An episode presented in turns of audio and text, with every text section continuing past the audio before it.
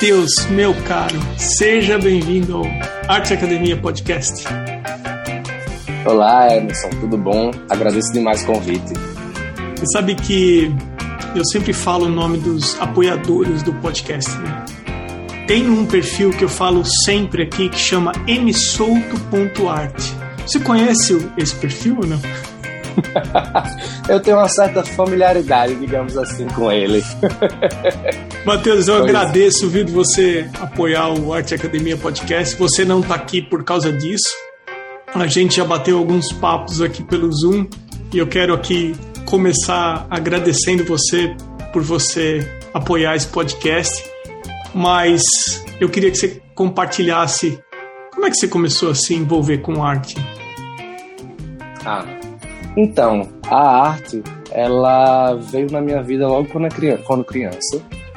A minha mãe me botou num cursinho, numa escolinha de arte, acho que eu tinha menos de seis anos. A gente morava lá em São Paulo. E foi o primeiro contato que eu tive com a arte, mas algo muito incipiente, assim.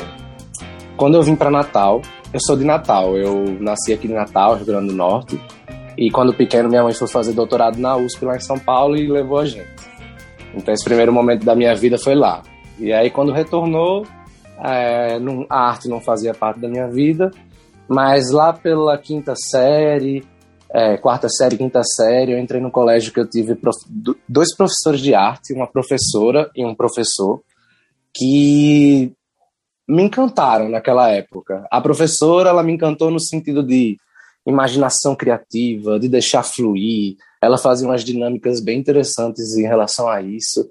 E o outro professor, ele me ensinou com questão de perspectiva, de composição, de, de linha do, do horizonte, de ponto de fuga. E esse foi um contato assim que foi muito bom para mim. Naquela época, é, de criança para adolescente, pré-adolescente, eu comecei a desenhar mais. Desenhava anime, Yu-Gi-Oh!, Dragon Ball Z, esse tipo de coisa assim. E mas ficou por isso. Quando foi minha adolescência, é, deixei a arte de lado, é, pré-vestibular, quando chegou, a arte não era nenhuma questão, eu fui para a área de humanas, é, fiz direito. No meio do curso de direito, que eu estava completamente desestimulado assim, que eu não, não achava que era o que eu estava fazendo bem, que eu gostaria de fazer da minha vida, eu entrei num curso de desenho novamente. Comecei a querer desenhar de novo, e com o professor Ricardo Tinoco, daqui de Natal. É, e eu, foi, uma, foi uma experiência muito massa. Eu percebi muita coisa, era um momento que eu me entregava e me sentia renovado, diferentemente assim das aulas e tudo mais. E foi nessa época que eu consegui é, vender meus primeiros dois desenhos. Assim, bem naturalmente, eu fazia, eu desenhava uma, uma colega minha achou muito interessante, quis comprar, outro colega meu achou muito interessante, quis comprar, e eu achei isso muito massa. Foi o primeiro primeira faísca, digamos assim, de que a arte poderia ser uma possibilidade. Mas eu ainda estava muito engessado, é, porque a arte é, é como se fosse um outro universo, né? É como se fosse um campo diferente das profissões que a gente considera comuns, né? Assim, de, de advogado, de médico, de engenheiro, de esse tipo de coisa, assim. Com e certeza. Era, e era muito, assim, diferente essa questão da, da arte. E, ao mesmo tempo que eu comecei a gostar da arte, eu comecei a me interessar muito por psicologia, pelos assuntos psicologia, pela mente, pelas questões existenciais, é, e quando eu acabei direito, surgiu uma prova de reocupação de vagas na própria federal e eu estudei para passar e consegui passar em psicologia. E entrei em psicologia. Porque a arte ainda estava mais considerada como um hobby, como aquela coisa que eu sabia que me fazia bem, mas era, era aquilo, era aquilo. E aí, durante o curso de psicologia, que eu entrei na terapia também, conheci outros, outros movimentos, conheci outras pessoas, tive outros contatos e comecei a postar no Instagram, as coisas começaram a mudar. Eu comecei a perceber que a psicologia estava na minha vida mais para me ajudar internamente, é, questões existenciais, filosóficas, algo assim mais profundo, mas não tanto como trabalho, enquanto a arte foi se transformando em prioridade. Mas assim, é, você pode ver que foi um longo período de abandono, assim, da infância para a adolescência até a, poucos, a pouquíssimos anos atrás. E agora, nesse momento de vida, eu continuo cursando psicologia é, e trabalho como artista plástico, é a minha profissão, é o meu trabalho. E, assim, é uma, é uma experiência assim, muito desafiadora, mas muito engrandecedora. E eu posso dizer que eu sinto que eu estou no lugar certo. Eu tô... tira, tira uma dúvida para mim. Quando uh, a pessoa cursa psicologia, ela precisa, faz parte do programa fazer terapia também, até para entender como funciona isso? Assim, em canto nenhum diz que faz parte do programa, mas você precisa, você acaba precisando, porque você vai estar tá, você vai estar tá estudando coisas profundas que mexem com você, que te trazem reflexões, que te movimentam, que te afetam é, de uma forma que, se você não tiver um especialista, alguém te orientando, que você consiga integrar tudo isso que você está vivendo, fica difícil. Porque as pessoas que, é, os profissionais de psicologia, eles sempre que têm que estar fazendo terapia. É importante para eles conseguirem dar o melhor de si no trabalho que eles desenvolvem. Mas pelo não é você, obrigatório, não. Pelo não, que é você é me falou e pelo que eu entendi aqui, então, o fato de você estar tá cursando psicologia está te dando uma base, talvez falar que é base é simples demais, mas está te dando uma base para você atuar como artista, está te ajudando nesse sentido? Ah, sim. Com certeza. Eu na arte coisas que me envolvem é, é essa coisa do, do movimento, da expressão, do, do, do gesto, das expressões humanas, das emoções, das sensações, das, das reflexões existenciais. É, tudo isso está junto da psicologia e aí a minha arte ela se integra nisso porque eu me integro nisso, eu sinto afeição por isso e é uma forma é, de eu me expressar que também tente mexer com as outras pessoas nesse mesmo sentido, entendeu? De, de ressoar dentro de si essas questões, levantar essas reflexões sobre a vida, sobre as nossas emoções, sobre as nossas relações, sobre como a gente está vivendo, sobre como a gente está construindo a nós mesmos e aos outros ao nosso redor esse tipo de coisa. Não, é, por que, que eu comentei isso? Porque eu acho que foi o Tarcísio, num episódio lá atrás do podcast, que, uh, se eu não me engano, ele comentou que na arte, primeiro você tem que olhar para dentro para depois tirar aquilo que você quer expressar. E eu acho, até onde eu consigo entender, que é muito difícil você se expressar através da arte se você não olhar para dentro. Talvez seja até impossível. Tem algumas pessoas, eu penso, que têm mais facilidade de olhar para dentro e ir tirando as camadas, e tem algumas pessoas que talvez resistam, mas eu não. Eu não sei como falar sobre se expressar e arte se não, se não tiver um autoconhecimento ou um aprofundamento em relação a isso envolvido. Aí você está falando para mim assim, ó, Emerson, psicologia me ajuda muito nesse sentido mais ou menos por aí? Não, é exatamente por aí.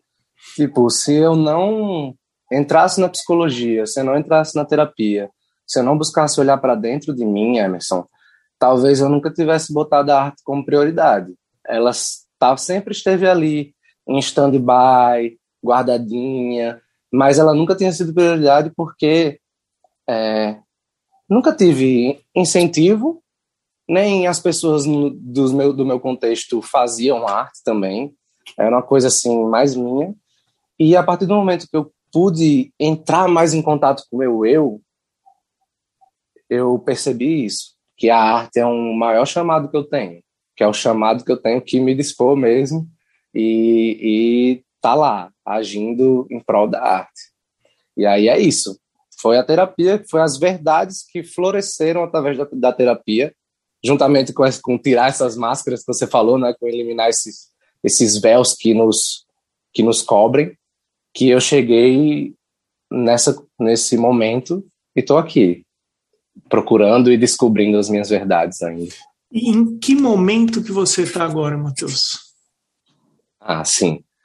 Eu ainda me considero um jovem artista, em começo de carreira. É, terminei direito em 2016 e entrei em psicologia em 2017, mas foi assim, mais para o final de 2017, começo de 2018, que eu comecei a trabalhar mais, que eu aluguei esse espaço que eu estou aqui, fiz de, de estúdio, de ateliê, e, e pronto, de, desde então as coisas começaram a crescer, mas eu sinto que eu tinha entrado de paraquedas nesse mundo, da, nesse mercado da arte, no mundo da arte, porque na minha vida eu o, o que eu seria advogado, depois psicólogo, mas no final das contas me tornei artista.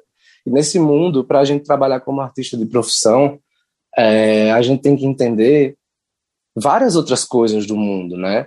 Tem que entender é, a questão de legislação, tem que entender a questão de, de como empreender, de como se colocar é, no mercado, de como se colocar para as outras pessoas, sobre o que, eu, o que eu quero me expressar em relação à minha própria arte. É, e aí tive que olhar para dentro de novo, né? E começar a estudar. E começar a estudar muito. E assim, eu não falei, eu desenhava é, Yu-Gi-Oh!, Dragon Ball, depois eu passei para desenho realista, mas a pintura entrou na minha, na minha vida através do abstrato, do abstracionismo, porque eu não sabia por onde começar na pintura, eu não sabia se queria começar na pintura, mas aí eu entrei em contato com alguns artistas abstratos, como Jackson Pollock, como Yayoi Kusama, é, um pessoal assim que, que mexeu comigo. Caramba, isso, isso também é pintura, isso também é expressão, isso talvez seja ainda mais expressão, eu não sei. Eu fiquei apaixonado e a primeira coisa que eu fiz foi comprar umas telas e, e comprar umas tintas e tentar fazer o que eu podia fazer ali, no básico do básico. E a partir disso, eu comecei a parar para poder estudar, entender um pouco mais sobre as escolas, um pouco mais sobre a arte no geral, um pouco mais sobre materiais. É, um pouco, fui começando a estudar um pouco mais sobre tudo, inclusive e principalmente os fundamentos da, da, da arte, para conseguir me estruturar nisso. Que eu descobri que a pintura também é uma paixão minha, mais que o desenho. Eu não, eu assim, desenho de trabalhar vendendo, eu não trabalho mais vendendo desenhos, mas a gente sempre acompanha com um caderninho, né, um sketchbook, sempre tem que ter. Desenhar é sempre importante.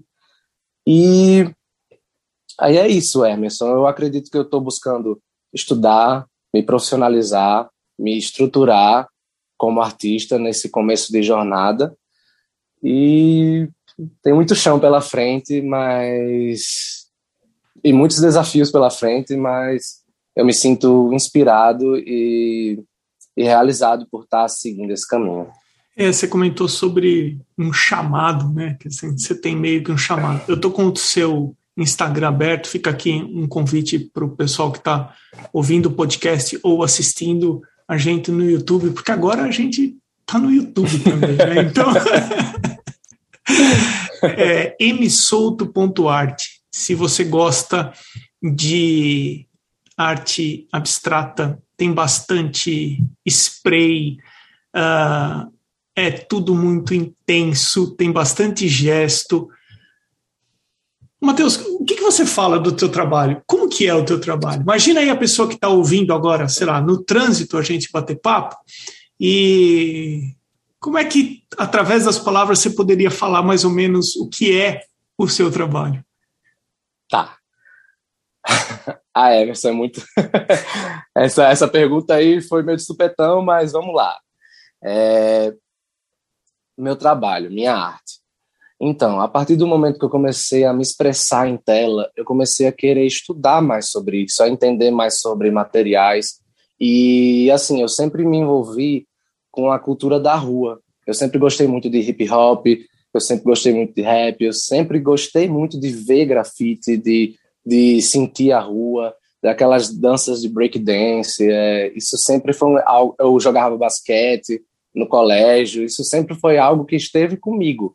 E a arte urbana, a arte assim, street art, ela mexe comigo em vários sentidos, por estar na rua, por, pelas dinâmicas que acontecem na rua, é, pelas vulnerabilidades que existem na rua, pelas dimensões de tamanhos que as artes podem ter também. E eu não sei, eu queria misturar isso com minha arte abstrata, eu queria eu, é, desenvolver a minha questão da minha arte abstrata. E aí eu comecei a perceber que a rua, que a utilização do spray, que a, a utilização do rolo, e é aí que eu, que eu paro e pego. Eu gosto muito de cores, de formas e de texturas. Então eu tento usar variados tipos de materiais, variados tipos de, de, de tintas que que possam me promover texturas diferentes e coisas diferentes. E a textura do spray e do rolo, mas principalmente do spray, é algo que me encanta. O barulho, a forma de pegar, com os traços que podem ter, e não só expressar algo concreto, sabe? Uma, uma imagem específica de, de uma pessoa, ou de um objeto, ou de, uma ou de uma paisagem, mas pegar o movimento pegar a, a, a expressão, pegar a essência da utilização daquele material. E aí eu, nas minhas pesquisas, descobri um movimento que vem acontecendo no, no mundo, mas principalmente na, na Alemanha, que se chama pós-vandalismo, que é um movimento que, que reflete o quê?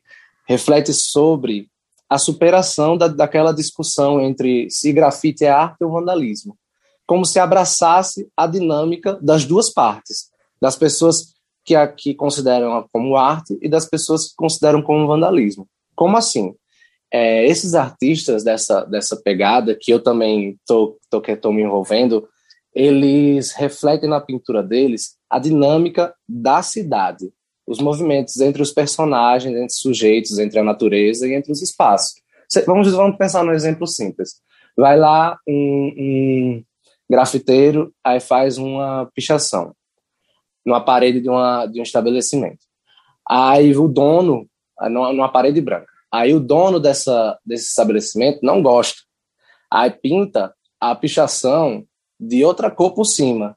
Aí fica uma parede branca com outra cor por cima. Aquela composição que foi realizada numa parede pública, pública e privada, né, porque está na calçada, mas ao mesmo tempo é de uma pessoa, foi realizado por um sujeito grafiteiro e foi realizada pelo outro sujeito, o dono do estabelecimento, subconscientemente todas essas partes estavam envolvidas. E é aí que entra a coisa que eu mais gosto, é tipo, é essa conexão, é, são essas conexões, é a dinâmica, as camadas de interação que acontecem nos espaços que movimentam a, a ideia por trás do que eu estou querendo pintar.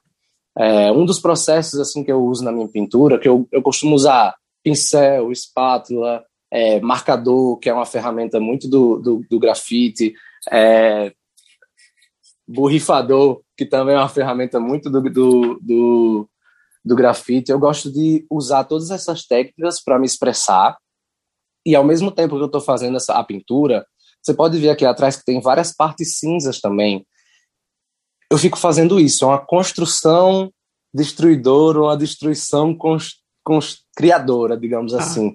Eu vou fazendo é, as partes mais coloridas, ao mesmo tempo que eu pinto por cima de cinza, branco e, e preto. É, é como se eu quisesse ir trazendo todas essas camadas, de alguma maneira, sabe? Eu entendi, eu entendi o, é, aonde você se identifica no processo. Agora, eu queria te perguntar uma coisa no processo especificamente.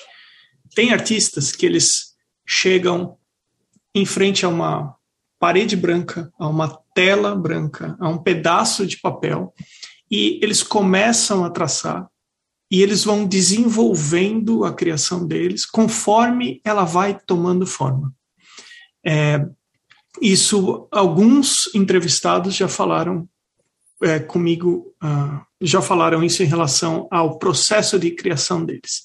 E outros artistas partem de um conceito, fazem um estudo prévio, têm uma meta, um objetivo, e aí quando eles começam a peça, a tela, o papel, o muro, ou seja lá o suporte que for, eles já sabem que eles vão seguir começo, meio e fim para chegar num objetivo.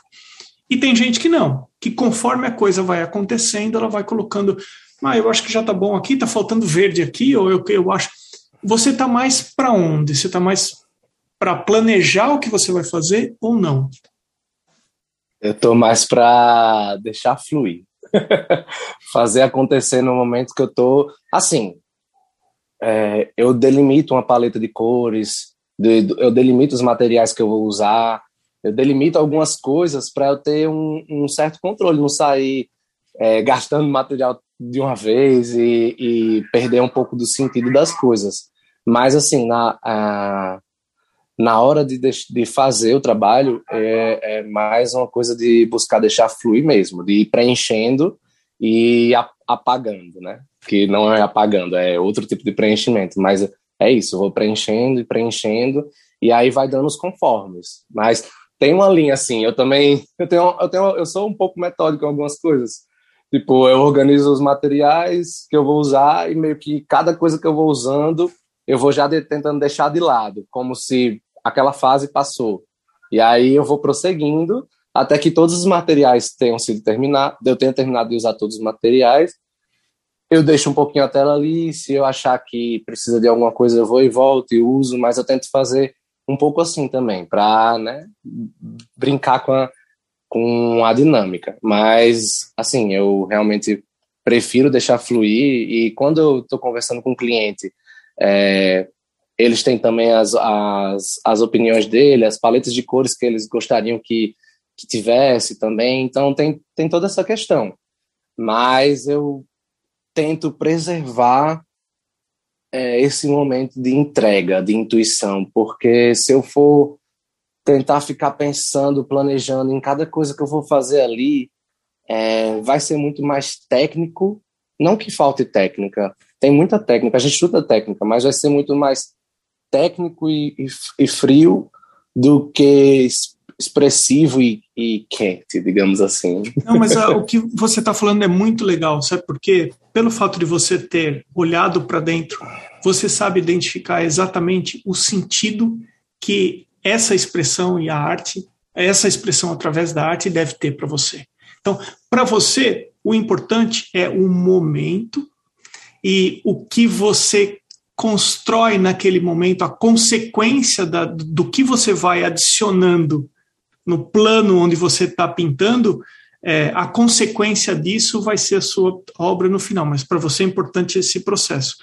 É, isso vai muito de pessoa para pessoa, e algumas pessoas não têm muito claro é, isso por não ter experimentado. Né? Então, ela não foi para uma coisa de se sujar de tinta e é. fazer algo expressivo. É, então, às vezes, ela fica só em um tipo de processo, entendeu? É, é importante, eu acho que, comentar que existem diferentes processos para se construir uma imagem e não tem um que deve ser repetido e aplicado para todas as pessoas, por mais óbvio que isso possa parecer. Mas você tocou num ponto sobre cliente, que você falou quando o cliente pega, pede.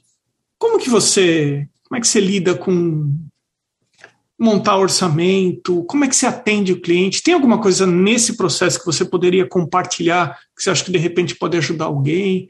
Você lida bem? Você não lida bem com isso?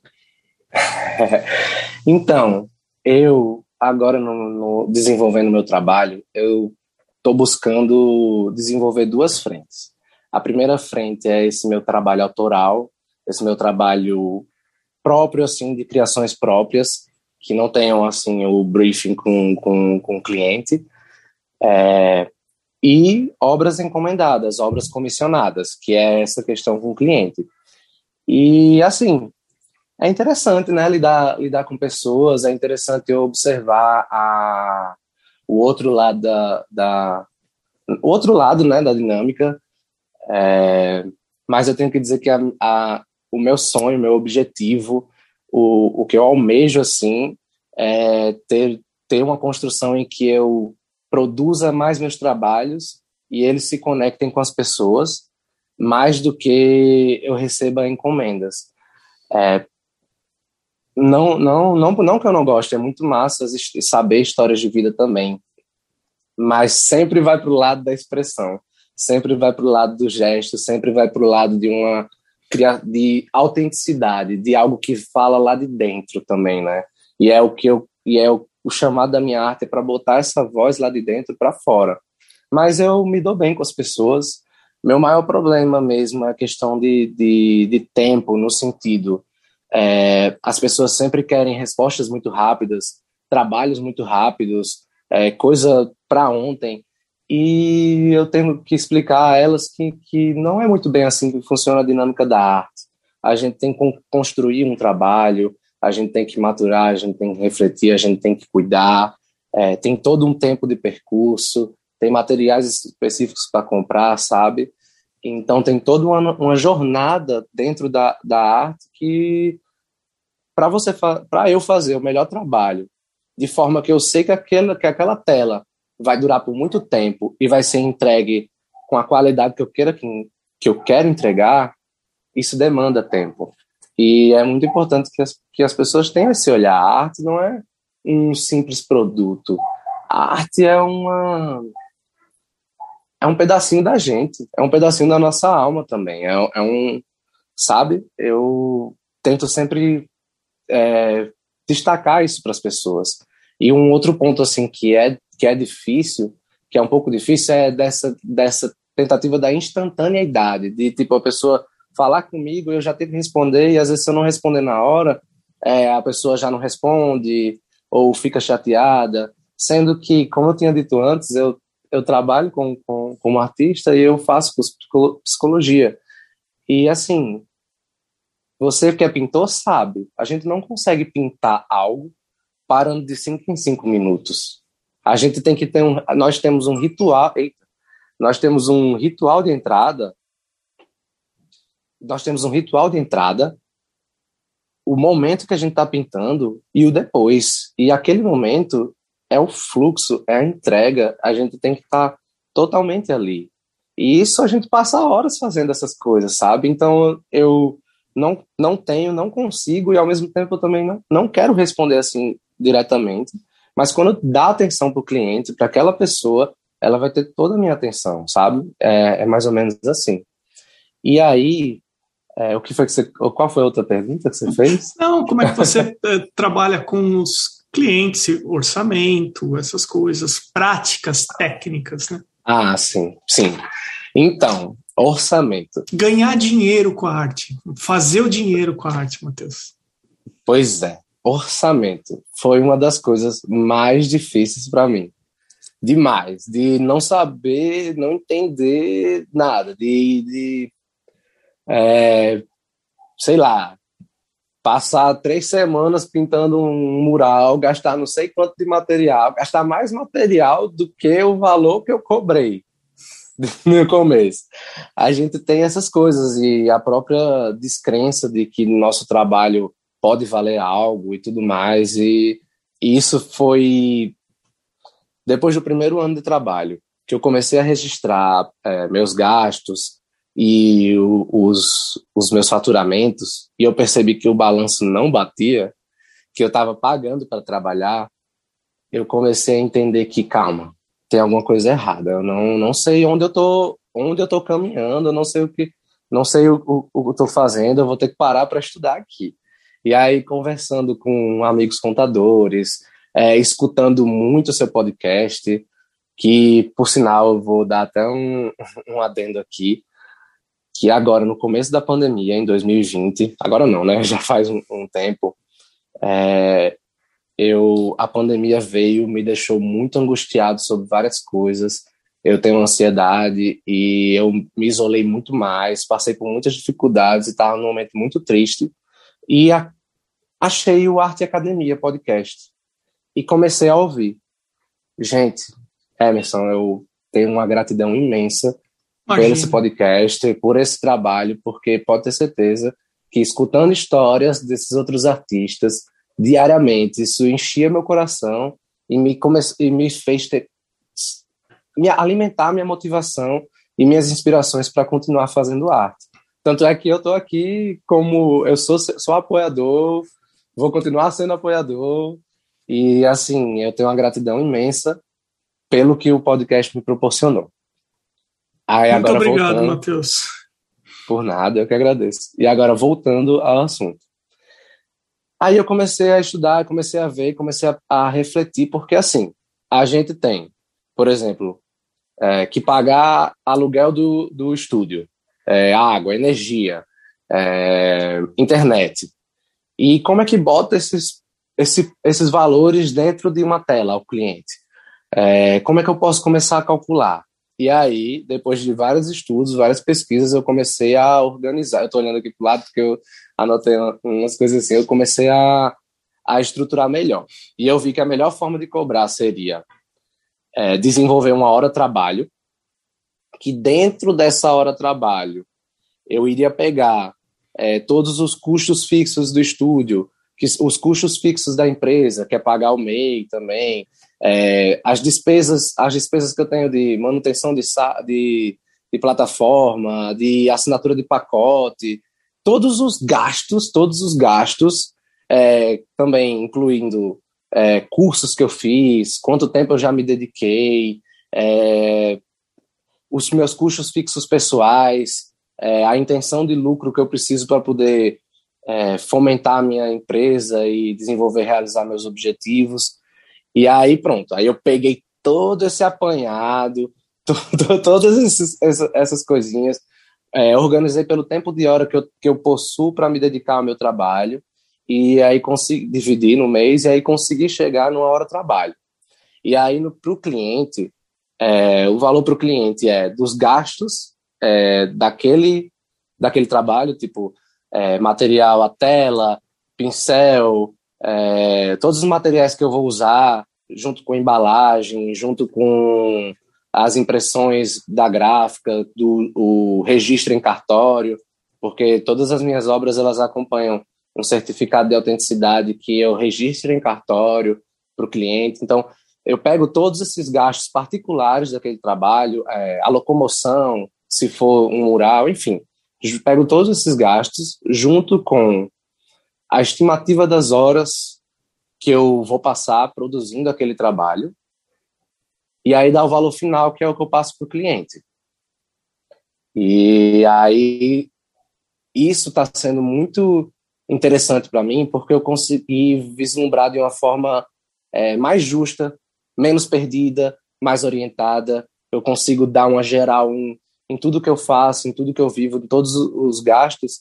E aí eu sinto que eu, que eu não tô que eu não tô botando valor aleatório, valor de cabeça, que eu sinto que ah, essa, essa tela aqui vale tanto.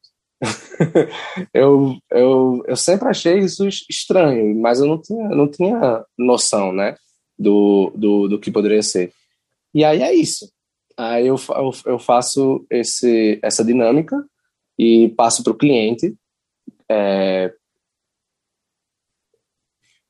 você tá falou duas coisas muito legais. Primeiro, o que você falou aí nas entrelinhas é o seguinte: olha, eu consegui estabelecer um sistema em que eu sei os meus gastos fixos e os gastos específicos para cada trabalho e o gasto da minha hora, que me dão segurança necessária para falar para o cliente, é tanto.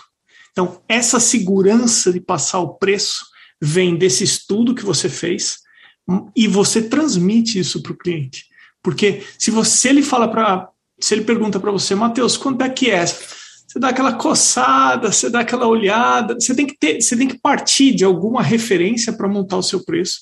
E você passa essa segurança. Ele sente também se a pessoa tem segurança ou não. E tem uma outra coisa muito legal que você falou, que é em relação à parte profissional que envolve a sua prestação de serviço que você falou de MEI, você falou de certificado de autenticidade, enfim, isso é uma outra coisa que quando a pessoa solicita o seu trabalho, ela vai perceber, falou, opa, esse rapaz aqui é sério, ele tem empresa aberta, ele dá um certificado de autenticidade do trabalho que ele, que ele presta, ele, isso é muito legal, porque você passa profissionalismo na coisa. E assim, eu, eu agradeço seu comentário. E é isso, sabe, Emerson? Eu penso que quanto mais profissional a gente se torna, mais estruturado e melhor para o mundo a gente se dá. Nós temos que, que, que dar o nosso melhor para o mundo, fazer nossas coisas com, com cuidado, com, é, com cuidado mesmo, com, com carinho. E assim, é, é importante se formalizar, é importante se profissionalizar, é importante é importante para você isso, é importante para mim isso. E aí o que você falou faz total sentido. A pessoa sente, e eu vejo que as pessoas sentem, porque faz uma diferença de, de, de como você se porta, assim. E sei lá, eu acho tão importante. Eu, eu é, é aquilo que eu falei. A arte da gente é um pedacinho da gente. A gente tem que tratar como se fosse nós mesmos. E como é que a gente quer ser tratado? Como é que a gente quer tratar os outros? Da melhor forma possível. E aí, da melhor forma possível, é isso. Se profissionalizar, se valorizar. E eu sou. eu digo que eu sou um militante da valorização do artista. Porque a gente tem que se valorizar, valorizar os outros artistas, valorizar a nossa cultura, né? Valorizar os espaços culturais e a arte. E nada melhor e nada mais, mais assim, na minha opinião, coerente do que esse cuidado. Olha só, você, independente do seu processo, que eu entendi claramente como é o seu processo, nessa fluidez toda, você chegou para começar o seu trabalho, você tem ali o seu ritualzinho de organizar material e etc. É, aonde que você encontra dificuldade quando você está pintando? Que tipo de coisa para você é difícil Coisas do tipo assim, ah, deveria ter parado em duas pinceladas antes. Por que, que eu fiz essas duas aqui? Tá bom, deixa eu tentar, entre aspas, consertar isso aqui. Ou, é, ah, trabalhar debaixo do sol, sei lá eu.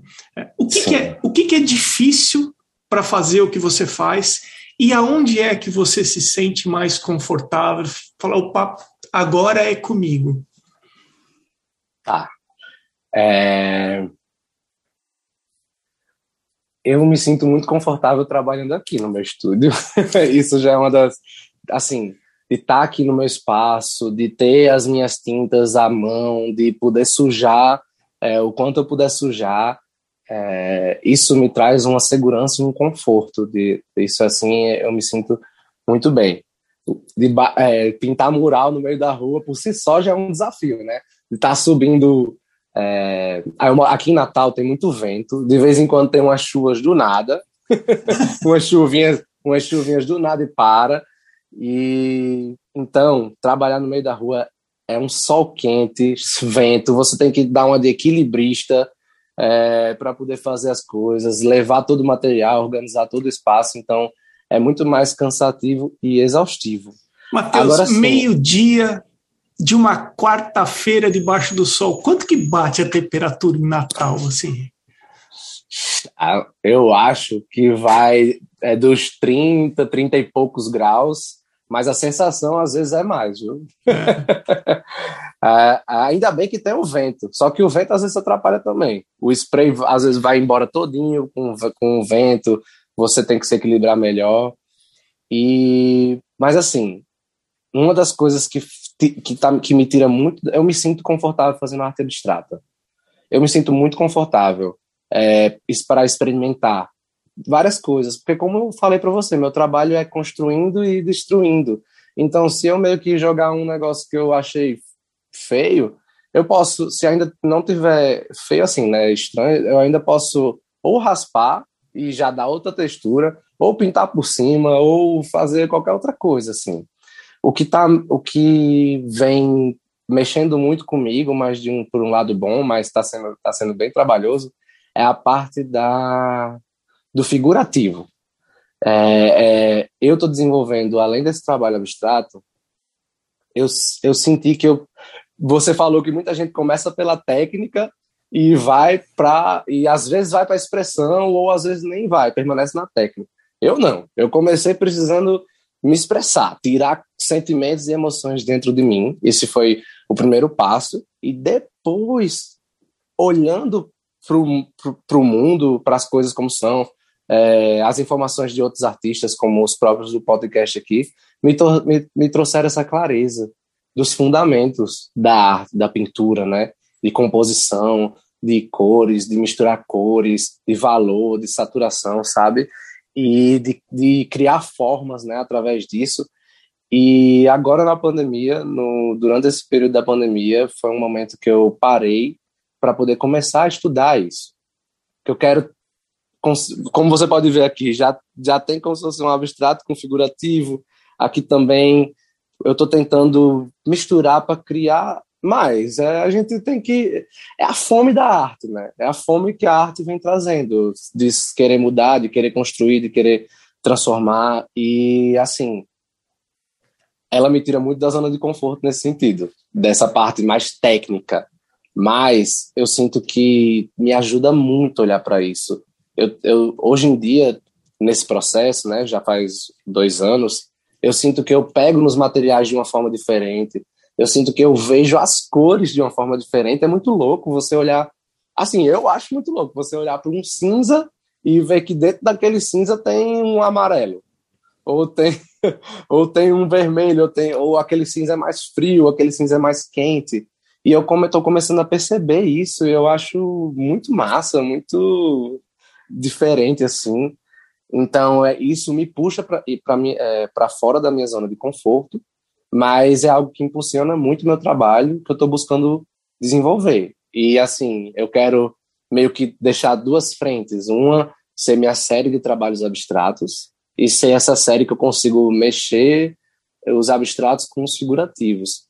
Por que eu quero manter os abstratos? Porque os abstratos é uma paixão dentro de mim. E o abstrato, o espectador, quando olha um abstrato, é, se ele se permitir sair da zona de conforto dele, eu acho que consegue alcançar lugares que a pintura figurativa não alcança. Eu acho que consegue mexer com reflexões mais profundas, saindo até daquela questão, só daquela questão de você imaginar coisas naquela forma, tipo, ah, eu vi um, um animal, eu vi alguma coisa assim. Isso você já saiu das, um pouco da sua zona, porque não está algo explícito. Imagina você entrar em, em outros pensamentos, em outras reflexões, em, em outras coisas observando a arte. Eu, eu, eu até me emociono aqui porque eu estava falando isso e me lembrei de uma vez que eu fiz uma exposição pequenininha lá para o encontro de psicologia lá do, da UFRN. E uma amiga minha, ela estava olhando uma das minhas telas abstratas e ela começou a, come, e ela começou a chorar. E, velho, eu fiquei de queixo caído. Eu fiquei assim, emocionado demais. Eu até me emocionei agora, porque, boy, tipo, ali eu senti que a arte faz todo sentido, assim, sabe? Eu dei um abraço nela e eu fiquei, caramba, tipo, como como ela chegou nisso, digamos assim, tá ligado? Também. E, poxa, é muito massa. A arte abstrata, ela tem, eu sinto que ela tem muita profundidade. As pessoas geralmente não entendem, elas elas criticam, elas não acham interessante, é, assim, no meu contexto, né? mas eu tento botar isso para o mundo, fomentar isso, sabe? Botar isso para fora, é, para tentar chegar nas pessoas, para tentar é, inspirar um pouco mais, para tentar educar um pouco mais. Eu acho que eu já saí até da, da pergunta, mas é porque, enfim, me controle que eu falo demais. Não, mas não importa. Uh, eu acho que eu não lembro quem me falou uma vez que a a arte abstrata realmente ela mexe mais, ela estimula mais a pessoa do que a figurativa, porque a figurativa tem de certa forma uma função de repouso na imagem, ah, muitas vezes de acolhimento da pessoa, a pessoa se identifica e ela lê aquilo de uma forma diferente. Eu acho que dependendo de como a, a arte abstrata é feita, acho que existe isso mesmo, né? Acho que ela pode é, é, talvez é, instigar mais a pessoa ou chamar a pessoa de uma maneira diferente, talvez que, sei lá, talvez agite mais o, o pensamento, dependendo de como ela é feita, enfim. É, eu nunca mais esqueci disso, não lembro quem me falou isso, é, que a figurativa tem mais um, uma função de, de uma leitura de fácil assimilação, enquanto a abstrata dependendo de como ela for feita, as cores que forem utilizadas, etc., agitam um pouco mais, entendeu? É, é, vai, vai nisso que você falou. E assim, a, a, figurativa, por exemplo, ela. E, gente, eu amo figurativa, eu não estou fazendo julgamento de valor em nenhuma das duas, não.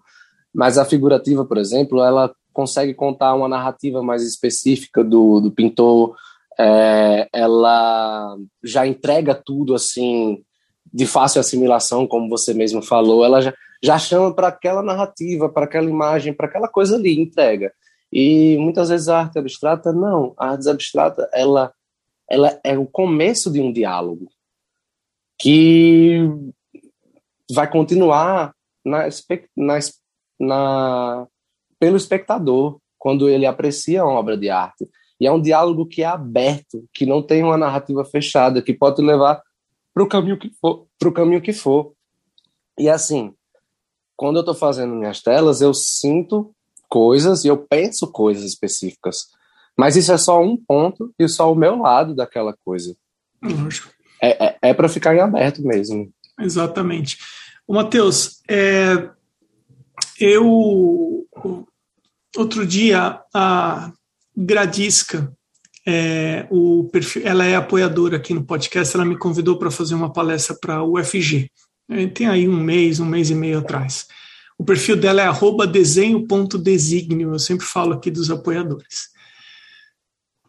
E eu falei é, do, do desenho do, saindo do racional e indo para o intuitivo. E aí no final a gente abriu para as perguntas e uma pessoa me fez uma pergunta que eu faço aqui no podcast. Eu não lembro quem foi a pessoa que me fez a pergunta, mas ela me perguntou, olhando para trás, o que, que eu teria feito diferente ou o que tipo de coisa eu consideraria que eu teria acertado e errado na minha trajetória. Aí eu percebi o quanto é difícil responder essa pergunta, porque nós somos fruto de tudo que nós vivenciamos até hoje e sabendo tudo o que a gente sabe, ou tendo a experiência que a gente tem hoje, se fosse possível mudar, seria tudo muito mais fácil. Né? Eu lembro que eu, no momento ali, eu respondi que eu gostaria de ter tido um mentor em momentos iniciais da minha da minha jornada, né? Alguém que falasse, que me ouvisse, uh, talvez receber uma orientação mais é, mais uh, direcionada, né? Que foi o que a primeira coisa que me vem em mente. Mas eu não vou deixar de fazer essa pergunta aqui no podcast, porque cada pessoa tem a sua forma de entender isso e tem a forma de olhar para trás. E eu estou curioso para saber a sua resposta exatamente porque você tem uma base psicológica, de psicologia em relação a isso.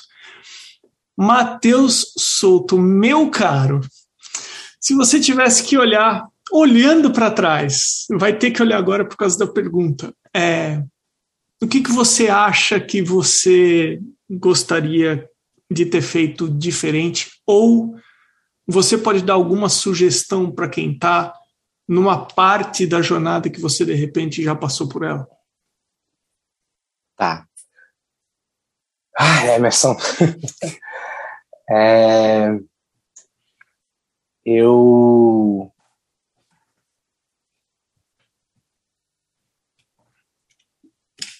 Acho que eu, uma das primeiras coisas é que eu gostaria de ter estudado os, os fundamentos antes.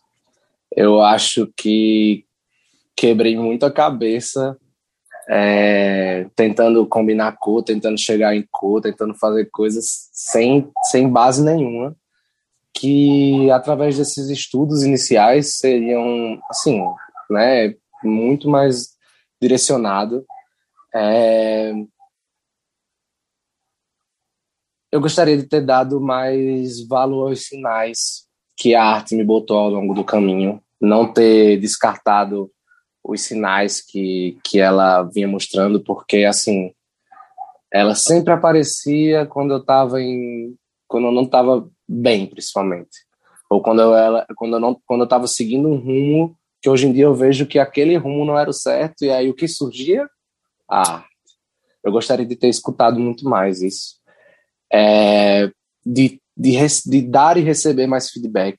Uma coisa que você sempre comenta nos seus podcasts é do das aulas que você fez, que os pessoais têm, os pessoal tem um encontro, que eles ficam criticando, né? O é o que eu mais sinto falta do curso, é exatamente essa parte. Gente, eu assim, isso foi uma das coisas que eu quis entrar na mentoria, porque assim, é, é meus amigos, meus familiares, é, muitas vezes eles vão elogiar meu trabalho, às vezes eles nem gostam, talvez. Às vezes vão elogiar meu trabalho pelo fato de ser eu, e não pelo fato de ser o trabalho que eu estou fazendo. E eu quero evoluir no trabalho que eu estou fazendo, sabe? É, é uma jornada, é um processo. Então eu preciso ter pessoas perto de mim que me critiquem de forma saudável e positiva, mas que ajudem a engrandecer meu trabalho, que eu consiga compartilhar é, pensamentos, reflexões e até coisas mais, mais realmente mais técnicas é, para desenvolver mais. A gente sozinho no estúdio, parado e sem a, ter essa abertura para o mundo de uma forma né, mais direcionada, como por exemplo na nossa mentoria, a gente fica meio perdido, meio sem, sem orientação. E assim, eu percebi que eu precisava muito de orientação. e aí eu fui encontrando, encontrando essas coisas.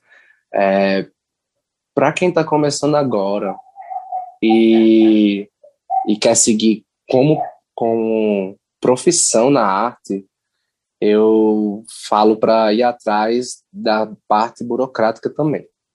E não deixar de lado essa parte burocrática, que seria as formalizações, é, a criação desse, dos certificados, é entender o que é marca, o que é registro de marca também, é, o, o é, ter esse cuidado com essa parte profissional, porque isso vai fazer muita diferença no mercado. É, você vai evitar de, sei lá, tomar calote, de, de é, gastar seu tempo de trabalho e não receber nada. É, você, vai, você, vai, você vai se livrar de tanta coisa, você fazer ser tão mais. Você vai conseguir participar de editais, você vai conseguir participar de outras coisas, de outros programas, é, de questão de mandar para a galeria também, documentar tudo desde o início. É, é muito importante. Esse tipo de coisa assim é muito importante. Da, levando para o lado profissional. E para o lado assim. É, da arte interna, de, de, da paixão pela arte, é, gente, vamos se soltar. Vamos se, se, se soltar, se deixar expressar. Sei lá, é... sei lá, você tá bloqueado, vá brincar com massinha, começa a jogar massinha na, na, na parede, começa a fazer alguma coisa, pega suas tintas e, e joga numa tela de qualquer forma, esfrega sua mão, sei lá, experimenta, viva, se, se entrega aquilo ali. Se permite entregar, sinta o contato do, do, da sua mão com os materiais, sabe? Eu acho que isso é muito importante para você ver o que você quer daquilo ali, da, da, da pintura. Não tenha medo de se sujar, não tenha medo de errar. Isso eu estou dizendo para vocês e estou dizendo para mim também. não tenha medo de se sujar, não tenha medo de errar se expressa, bota aquilo que está dentro de você, aquilo que você sente que quer que você queira expressar. Muito bacana. Matheus, a gente está chegando no final do nosso bate-papo aqui e eu sempre deixo o entrevistado comentar alguma coisa que ele, de repente, a gente não conversou. Mas antes disso, eu quero falar sobre os perfis das pessoas que apoiam esse podcast elas foram lá até o arteacademia.com.br, clicaram em podcast, depois apoia o podcast. São elas que viabilizam que esse podcast continue acontecendo. Eu já estou na quarta temporada.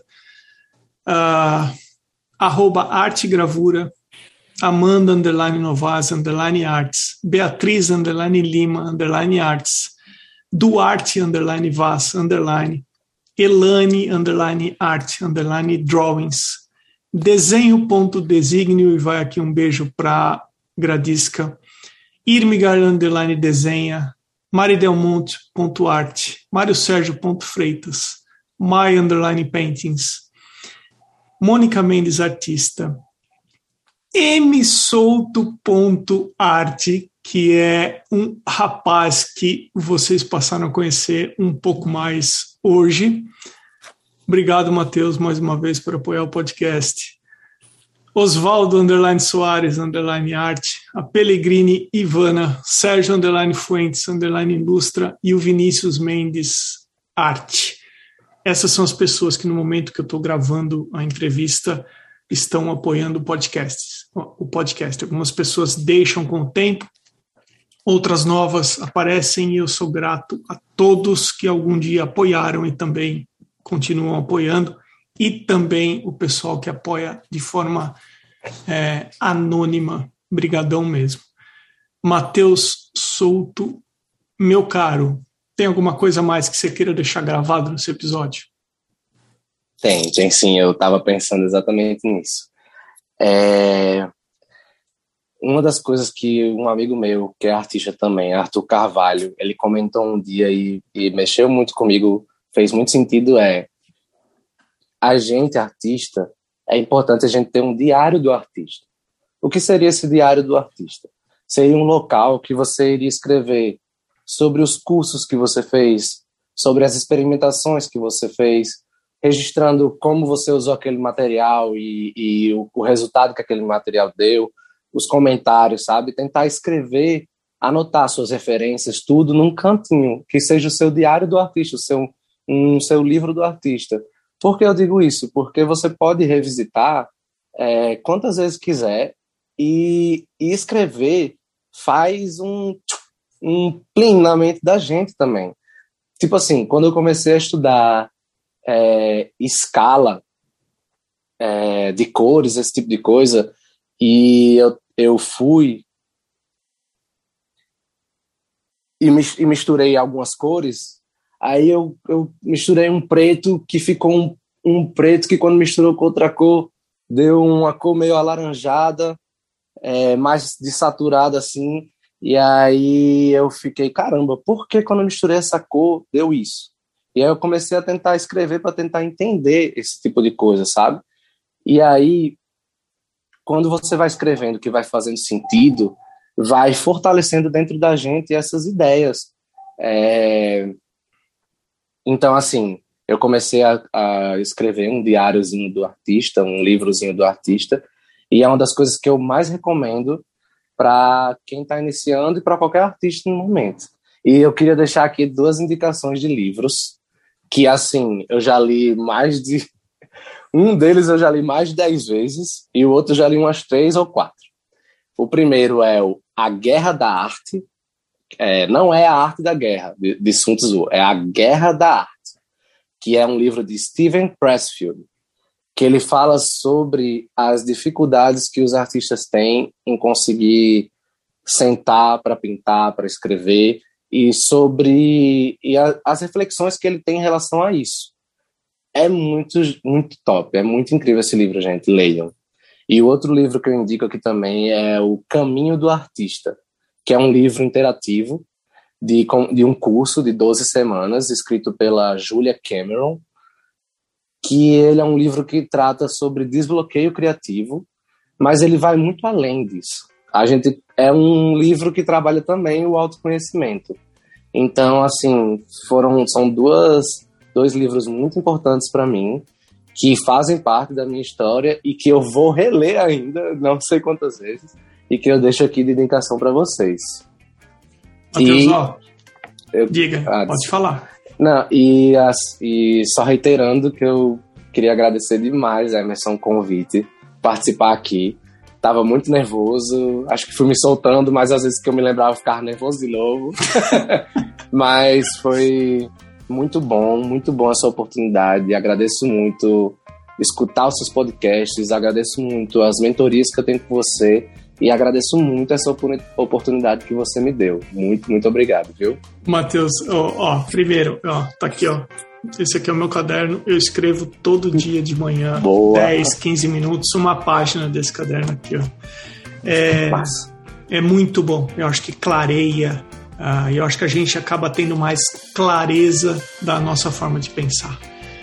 É, se você estava nervoso, não aparentou. Para mim, tranquilo.